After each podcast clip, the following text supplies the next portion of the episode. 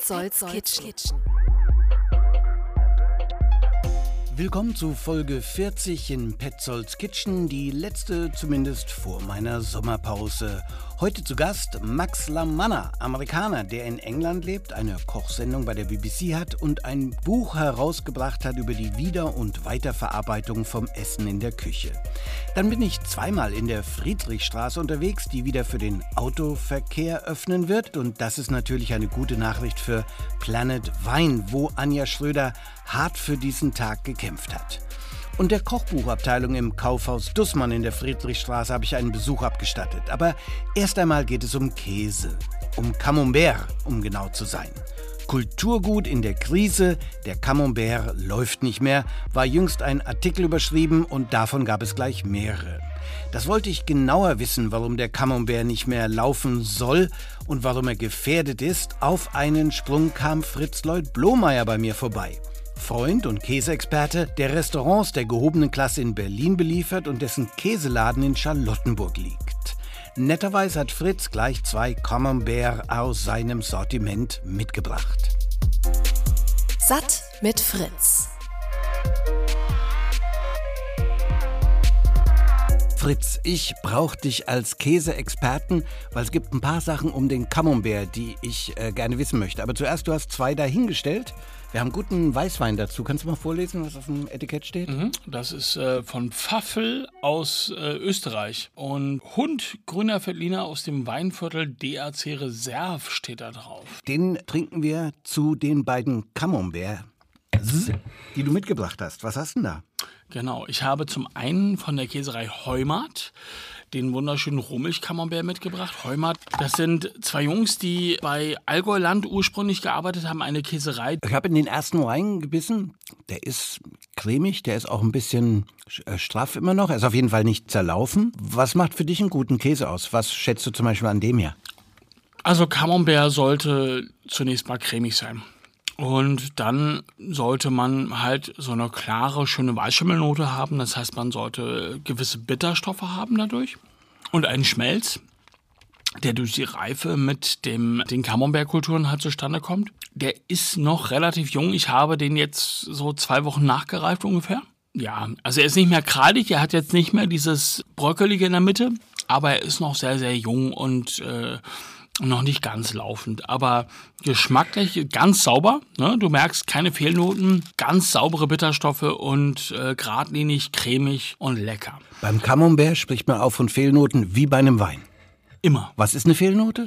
Eine Fehlnote ist äh, eine Säure zum Beispiel beim Camembert. Ja, zu viel Salz kann auch eine Fehlnote sein.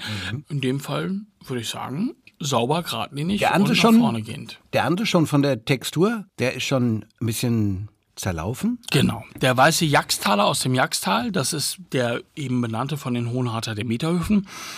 Ähm, noch ein bisschen weiter von mir nachgereift.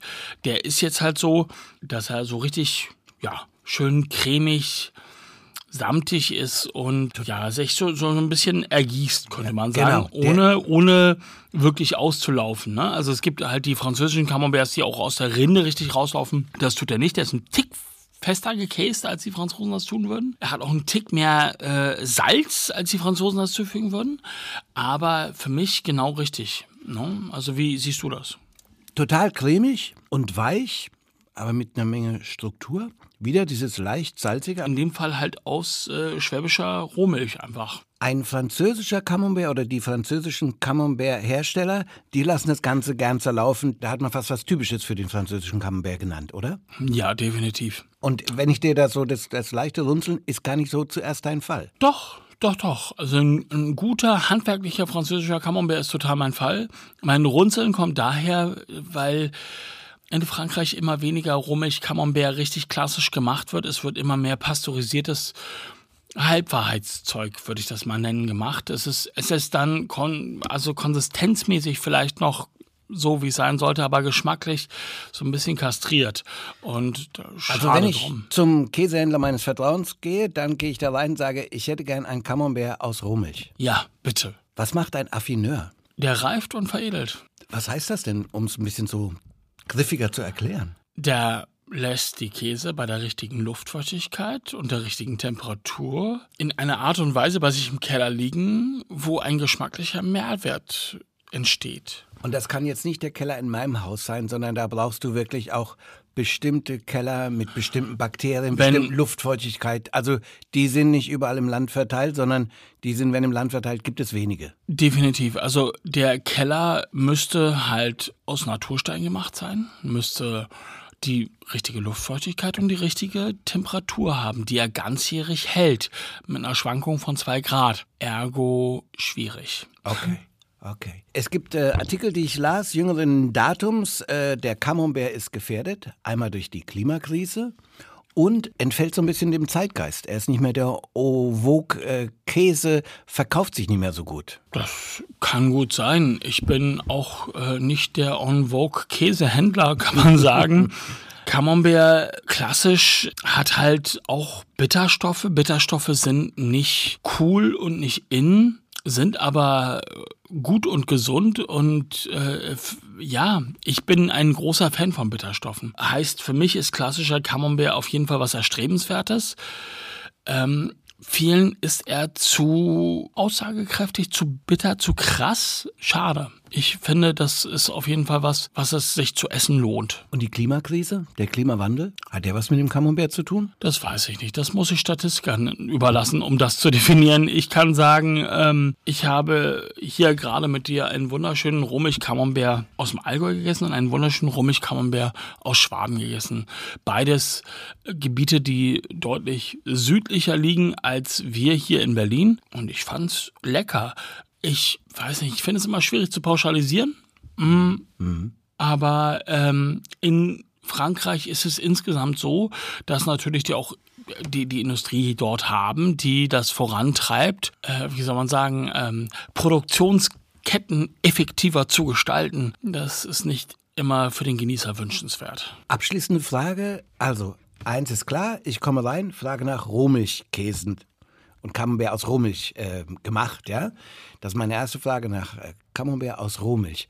Gibt es noch zwei, drei Qualitätsmerkmale, wenn ich auf den Käse schaue, die mir als Konsumenten helfen? Das ist eine sehr gute Frage, die man nicht so pauschal beantworten kann. Ich denke, jeder sollte ein Camembert nach seiner Fasson kaufen. Und das Gute ist, wenn man halt zu so einem spezialisierten Händler und Affineur geht, dass der einen häufig auch probieren lässt.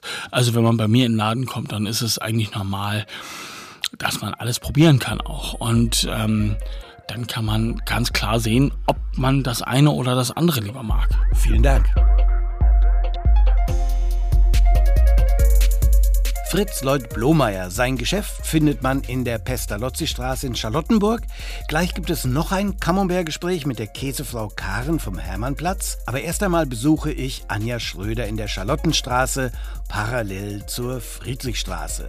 Da stand äh, Inforadio mit Ü-Wagen bereits vor ihrer Ladentür. Sie gibt derzeit Interviews am Fließband. Denn am 1. Juli wird die Friedrichstraße wieder für den Autoverkehr freigegeben. Und dafür hat die Bürgerinitiative gekämpft, mit Anja Schröder als Jean d'Arc an der Spitze. Anja, ich äh, war auf der anderen Seite der Friedrichstraße, Kaufhaus Dussmann und äh, Regions und mir wurde erzählt über tolle Kochbücher. Da denke ich doch, Friedrichstraße, kurz vor dem 1. Juli, den haben wir morgen, besuche ich mal Anja. Ein Freudentag. Morgen wird die Friedrichstraße wieder freigeschaltet. Vielleicht nicht unbedingt ein Freudentag, aber eine große Erleichterung ist auf jeden Fall zu spüren. Denn wir haben auf strukturelle wirtschaftliche Probleme 2020 mit einem Verkehrsversuch in der Friedrichstraße gestartet und gehen 2023 in ein Masterplanverfahren, um die historische Mitte erneut neu zu planen. Von daher, wir sind erleichtert, dass wir da jetzt sind, wo wir hätten eigentlich im ja, Dezember 2020 nach Beendigung des Verkehrsversuches oder spätestens im Januar hätten sein müssen. Man kann sagen, dass es zu diesem Punkt kommt, wo die Friedrichstraße wieder für den Autoverkehr frei ist, wo die Fahrräder aber auch da fahren können, dass es äh, wirklich eine konzertierte Aktion war von ganz vielen äh, Anlegern, also von Mandala Hotel, äh, was haben wir, der Heritage oder Heritage, ja. Äh, es klingelt, aber jemand anders nimmt ab. Wie wunderbar. Alle zusammen haben das jetzt irgendwie gewuppt, dass wieder frei ist. Ja, tatsächlich. Also ich habe ähm, mich an ganz viele Anrainer, Anlieger, an ähm, auch äh, Wirtschaftsverbände und Vereine gewendet und habe ein Aktionsbündnis gegründet und wir alle zusammen haben am Ende bewirkt, dass ähm, wir ernst genommen werden mit unseren Anliegen, die wir hier als Gewerbe treiben und auch als Bewohner natürlich haben. Davor warst du eine einfache Weinhändlerin, wenn auch an äh, prominenter Stelle mit einem tollen Angebot. Inzwischen bist du eine Medienpromi-Frau. Wie fühlt sich das an? Könntest du vielleicht darauf verzichten eigentlich, oder? Na, wenn ich so einen Tag wie heute sehe, wo äh, mein Telefon seit heute früh nicht stillsteht und ich ja sehr, sehr viele Interviews hintereinander gebe, freue ich mich, dass ich am späten Nachmittag tatsächlich Weinkompetenz äh, versprühen darf und einfach dann bei einem anderen Sender eine kleine Weinverkostung machen darf. Kernkompetenz. So, um sozusagen. Wein geht es ja hier auch noch ganz vergessen. Ja. Sag mal, wie fühlt sich das äh, an persönlich für dich an diesem Tag vor der Wiedereröffnung der Friedrichstraße? Also das frage ich mich den ganzen Tag schon und ich freue mich morgen ähm, tatsächlich mit ein paar Mitstreitern ein Glas Wein zu trinken, denn die letzten drei Jahre haben wir wahnsinnig viel gearbeitet. Ich habe mich in ganz viele Themen einarbeiten müssen, von denen ich wirklich keine Ahnung hatte und äh, mich mit einem äh, Senat beschäftigen müssen und jetzt schon wieder mit einem neuen Senat beschäftigen muss. Aber ich habe immer gedacht, ich kriege so richtig Herzklopfen. Das ist bis jetzt noch nicht passiert. Mhm. Aber vielleicht dann morgen, wenn ich einfach eine Erleichterung hier im Stadtquartier spüre. Hast du eine Ahnung, was es dich gekostet hat? Außer Zeit, Schweiß, sicher auch äh, Tränen. Also was äh, in den vergangenen, was hast du benannt, zwei, drei Jahren so der Umsatzverlust war? Naja, also wir haben im letzten Jahr hier eine, eine Terrassensituation vorgefunden, wo die Aufenthaltsqualität ähm, wirklich ähm, unterirdisch war und wir haben minus 40 Prozent. Das ist schon für, also für ein Unternehmen, was auch gerade aus der Pandemie kommt, empfindlich hoch gewesen. Ansonsten, na klar, alles das, was man sonst so leistet, ist schon viel. Schauen wir nach vorne oder schau du nach vorne. Wie kannst du dir vorstellen, wie es hier weitergeht? Also das Anliegen, äh, mehr Platz für Fahrräder, eine zukunftsorientierte Situation, Verkehrssituation der Stadt, das ist ja richtig. Es wurde hier, glaube ich, nur mit Mitteln angewandt, die eben nicht so doll waren, sage ich vorsichtig. Äh, wie, wie siehst du eine Vision für diese Gegend, die ja wunderbar wäre als Fußgänger-Fahrradzone? Wir haben oftmals ja den Gendarmenmarkt und seine Querstraßen in in die Diskussion gebracht, denn die Piazza, wie die Senatorin Jarasch äh, sich das vorgestellt hat, das haben wir hier in der Parallelstraße. Wir haben den tollen Platz, der jetzt gerade dann am Ende äh, 24 auch fertiggestellt wird. Und ähm, dann kann ich mir vorstellen, dass man hier mit Aufenthaltsqualität ähm, und Verkehrsberuhigung zugleich ähm, sicherlich einen Mehrwert schafft. Fahrradfahrer sind in meinem Dafürhalten total wichtig, auch sicher auf die Straße zu bringen. Auch ähm, ich nutze das Rad, ich nutze aber auch das Auto. Wir liefern und äh, von daher, wenn alle Verkehrsteilnehmer sicher durch Berlin kommen, wäre das in meinen Augen der richtige Weg. Ja. Ich habe bei der vorigen Frage schon gemerkt, äh, um ein bisschen so Distanz zu wahren, muss man aufpassen. Und genau in dem Augenblick, wo ich das überlege, läuft hier Danger Dan äh, vorbei. Also im Zweifelsfall ist doch alles von der äh, Kunstfreiheit belebt und äh, auch abgedeckt. Nein, Scherz beiseite. Ähm, Wein. Es ging hier, glaube ich, um Wein. Ähm, was ist denn, du sagst, heute Nachmittag geht es wieder um äh, Wein. Worum geht es im Augenblick bei Weinen? Was, was kommt der Sommer mit äh, Rosé zum Beispiel? Der Sommer ist ja in, nicht nur in den Schuhen, sondern wir sind ja mittendrin und wir trinken tatsächlich wahnsinnig viel Rosé. Und am allerliebsten trinke ich gerade meinen eigenen Roséwein.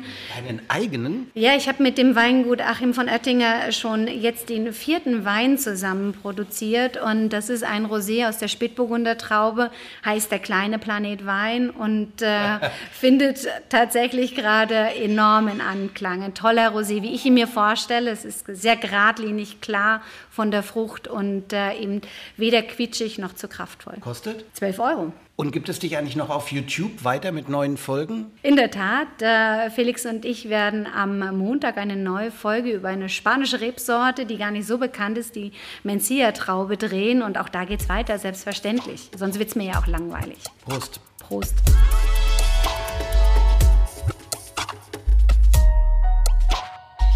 Es geht zum Glück also nicht nur um Straßensperren, Rad- und Autofahrer, sondern auch um Wein.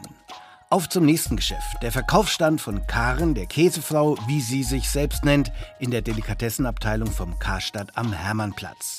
Gibt einige Nebengeräusche beim Gespräch, das sei davor gesagt, wir sind mitten im Trubel und es geht einmal mehr um Camembert.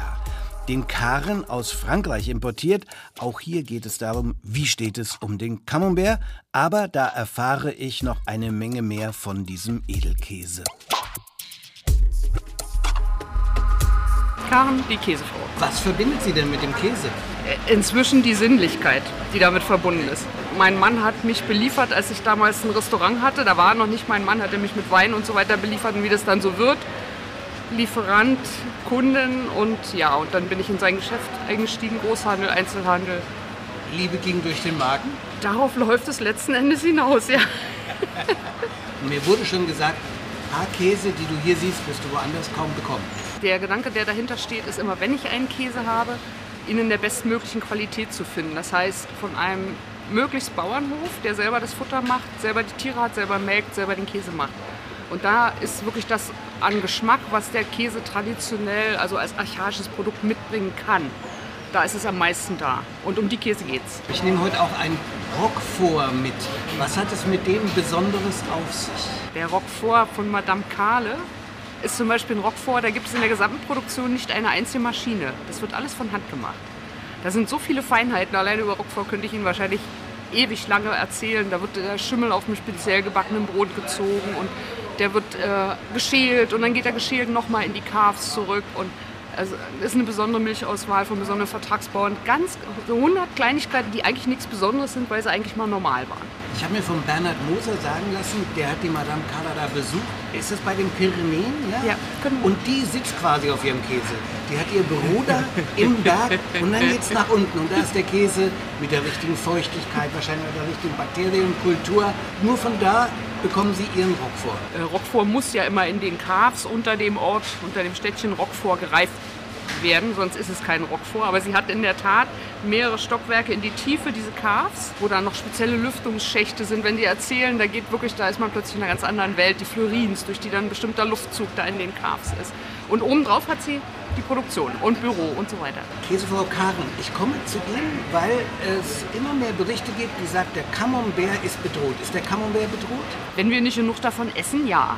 Er geht ein bisschen aus der Mode. Kann man so nicht sagen. Es gibt Camembert und Camembert. Wenn Sie wirklich den ursprünglichen Geschmack vom Camembert haben wollen, wie nämlich von François Durand oder von Champ Secret, von äh, Patrick Mercier, dann müssen Sie mehr Geld ausgeben und dann wissen Sie aber, wie Camembert vor 100 Jahren geschmeckt hat. Der wird so produziert da wie vor 100 Jahren. Okay, und wenn ich im Supermarkt ins Regal greife, bekomme ich keinen Camembert von 100 äh, Jahren. Macht sich das so im Geschmack? Nehmen Sie noch einen anderen mit und kosten mal beide gegeneinander. Bei Zimmertemperatur. Was ich schon gelernt habe, ist Camembert immer aus Rohmilch. Das ist schon mal der erste wichtige Unterschied.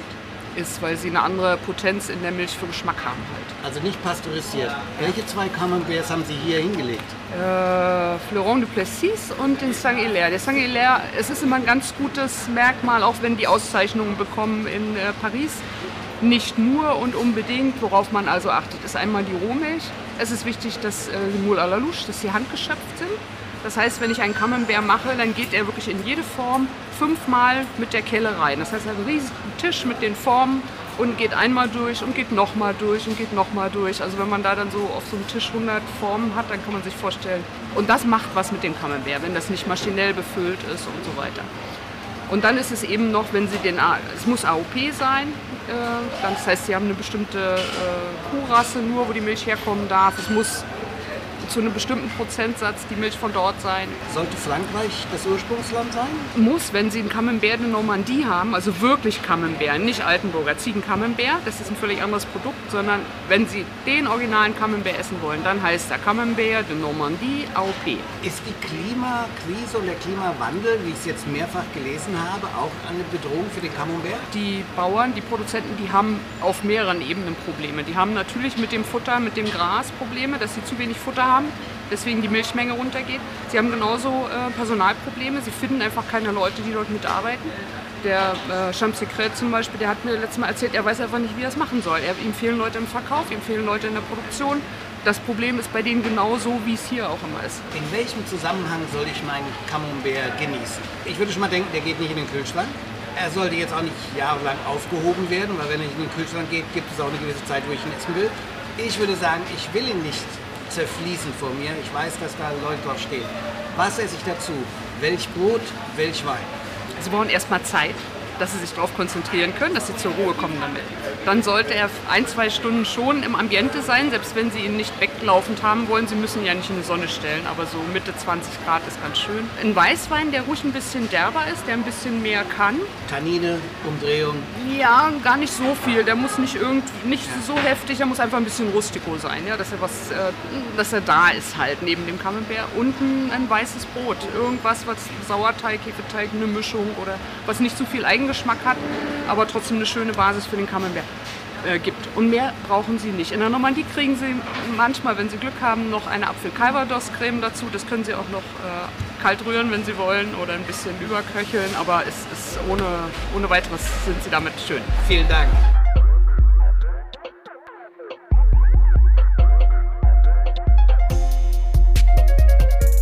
Klar habe ich mir gleich Camembert mitgenommen und einen Roquefort. Zum Picknick im Freien hat es noch nicht gereicht, kommt aber auf meine Liste. Noch einen kurzen Nachtrag zum Camembert. Kürzlich war ich ja in der Hollybar in Neukölln. Das Gespräch mit Fernanda, der Restaurantleiterin, das könnt ihr in der letzten Folge von Petzolds Kitchen nochmal nachhören.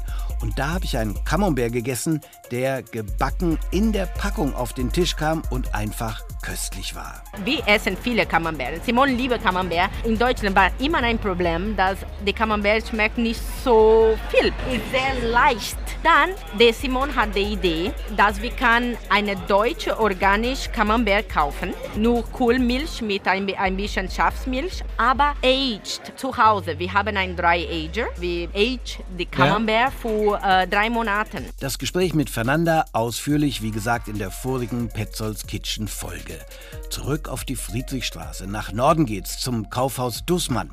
Genau genommen habe ich die Geschäftsführerin im Regents Hotel getroffen. Da hat eine Mitarbeiterin von Dussmann beim Afternoon Tea Bücher vorgestellt. Und ich hatte zwischendrin Zeit für ein Gespräch über die Kochbuchabteilung von Dussmann. Aber auch einiges Interessantes dazu über die Geschichte vom Kaufhaus Dussmann und die Tonträgerabteilung erfahren.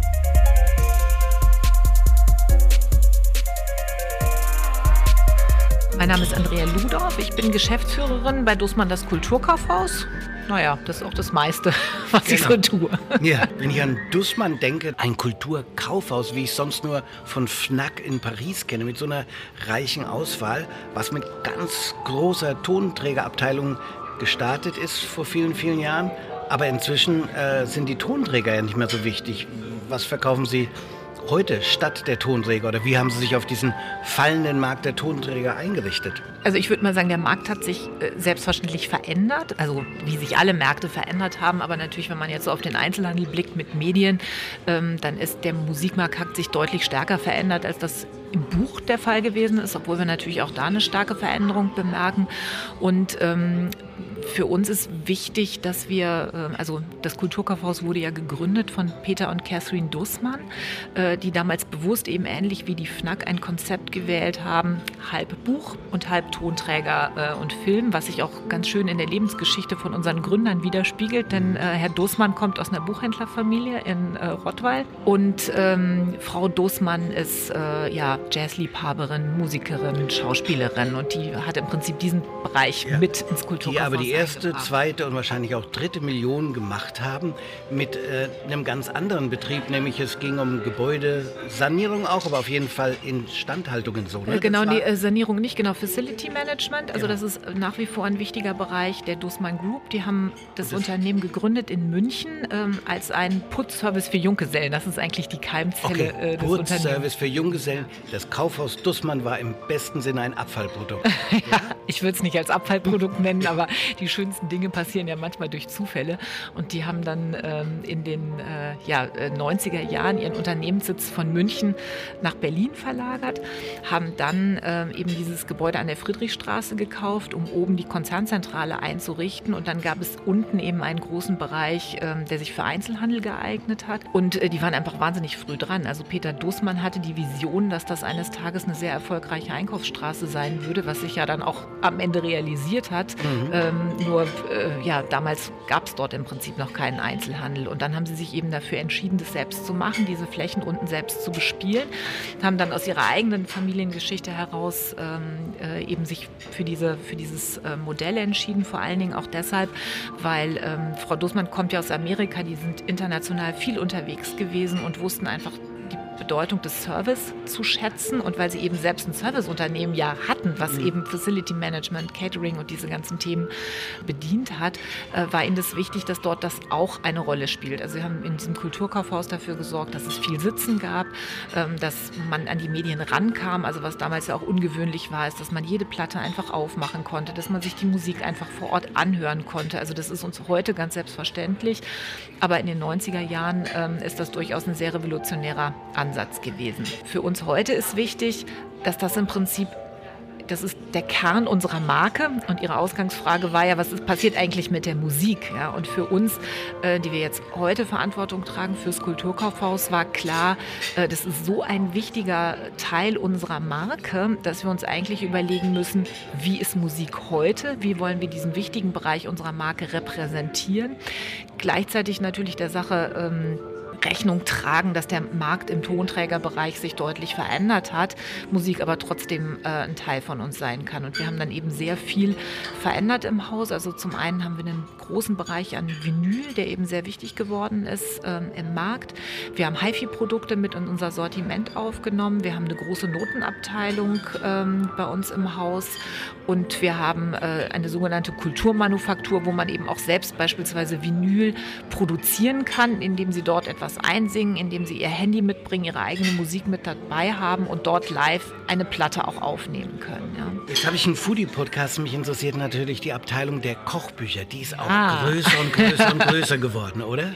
Ja, das ist also das ist ein äh, Bereich, der zugenommen hat im Buchmarkt generell, der sehr stark an Bedeutung äh, gewonnen hat und interessanterweise jetzt auch gerade durch Corona wieder sehr stark zugenommen hat, weil die Leute natürlich Zeit hatten äh, zu kochen, weil man nicht so die Chance hatte, ins Restaurant zu gehen und weil die Leute ja einfach sich selbst zu Hause mehr ausprobiert haben. Ja.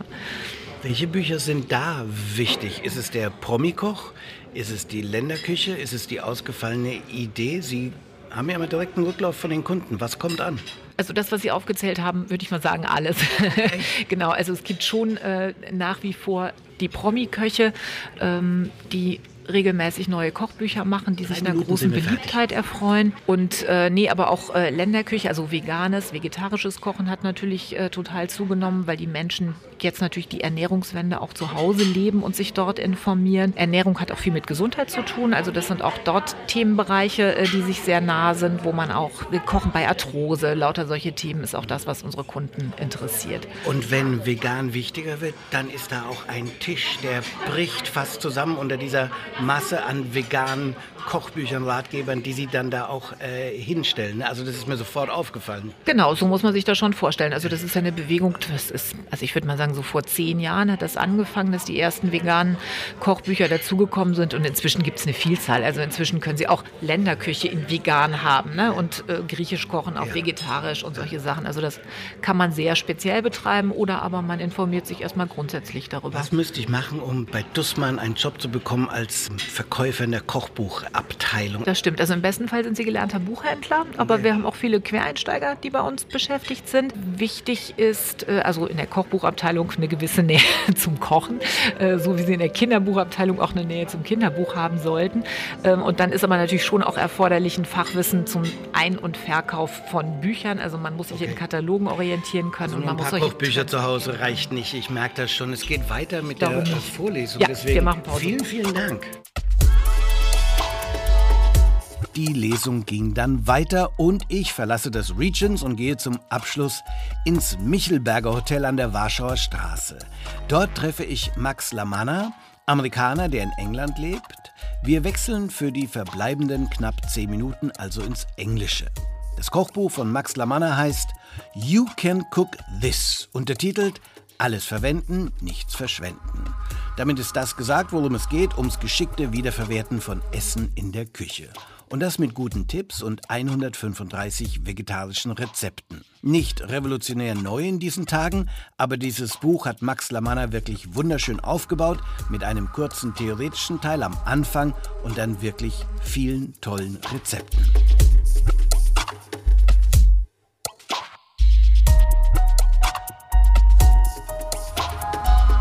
You're American with a BBC radio show. How did this come about? You know, B- the BBC contacted me a couple of years ago asking me if I wanted a t shirt that said, Save the Earth. And I thought, mm, no, I don't need to have a shirt that says that. I can do that, do the action. But then I responded back to their email and said, well, I have an idea for a, uh, an opportunity to film a series of recipes and ideas of how we can waste less food in the home and businesses um, businesses that are doing good work too. Were you already involved in food, or were you more on the sustainability and uh, planet-saving scenery? So then the BBC wanted you to. Um, get into affairs with this T-shirt. You say we can do better. What did you start then in those days in, in Britain?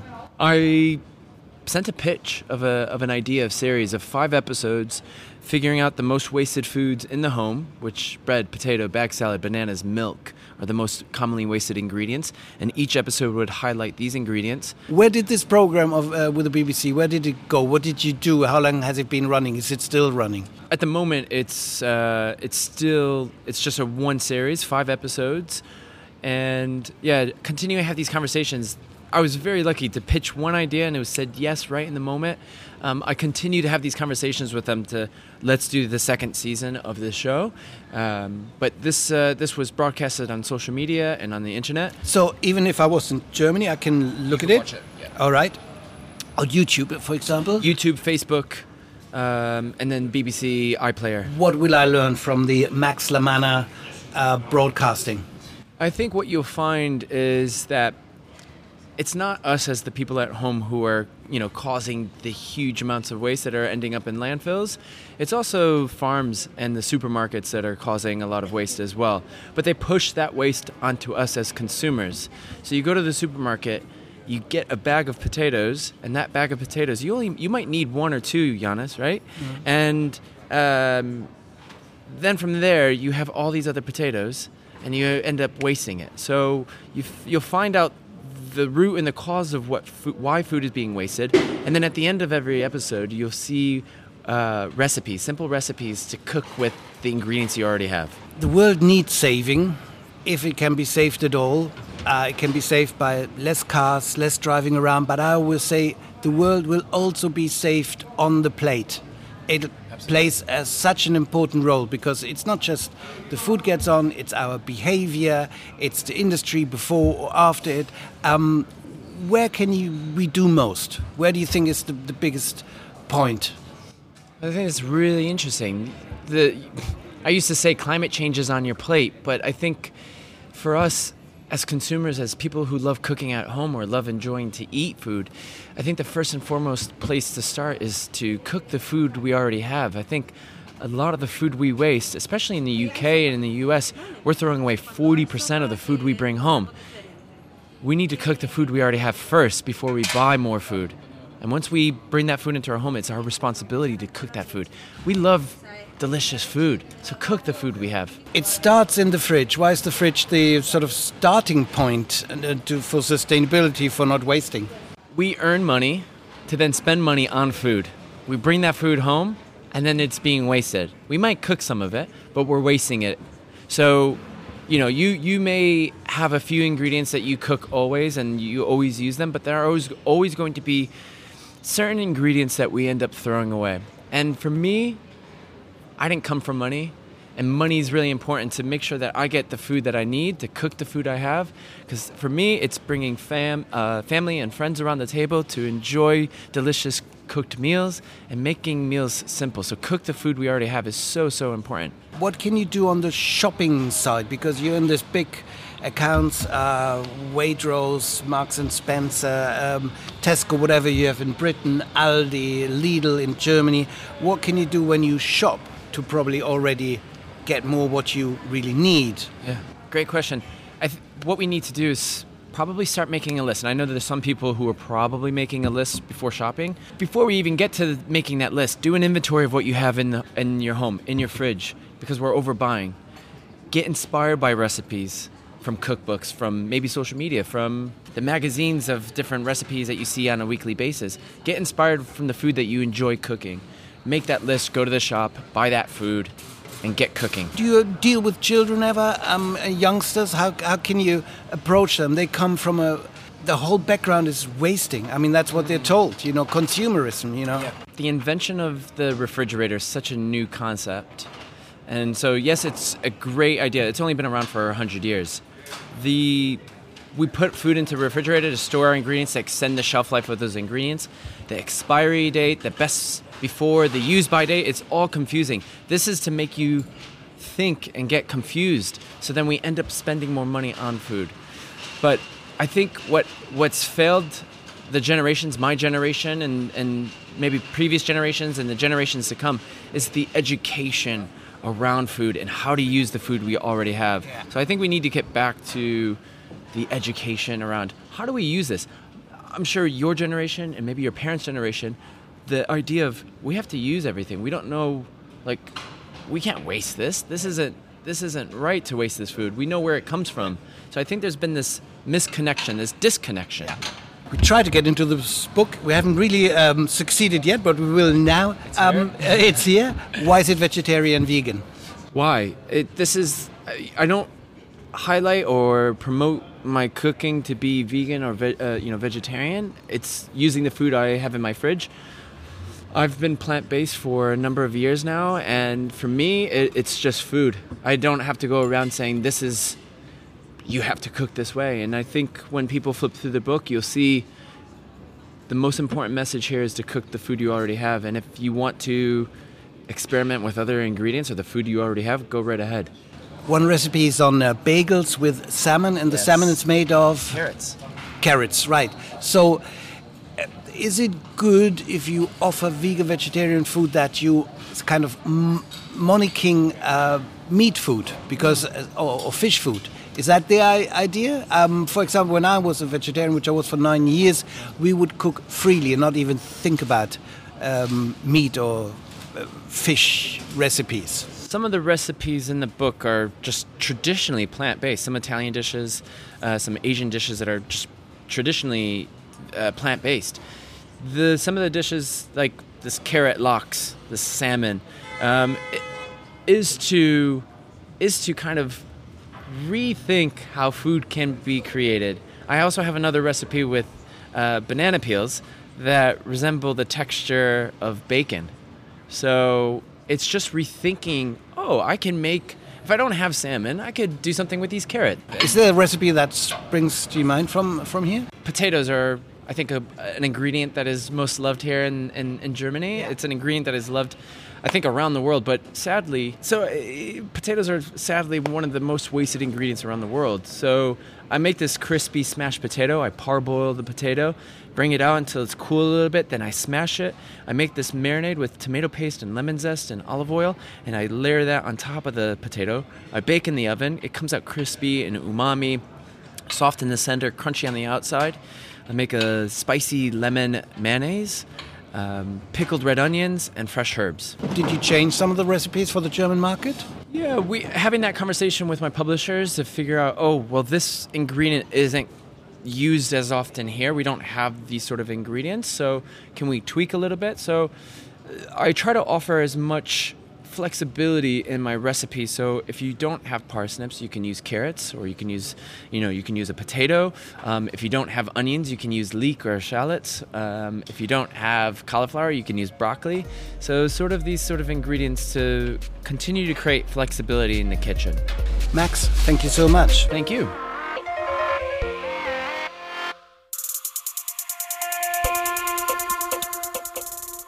Max Lamanna und sein gerade erschienenes Kochbuch You Can Cook This.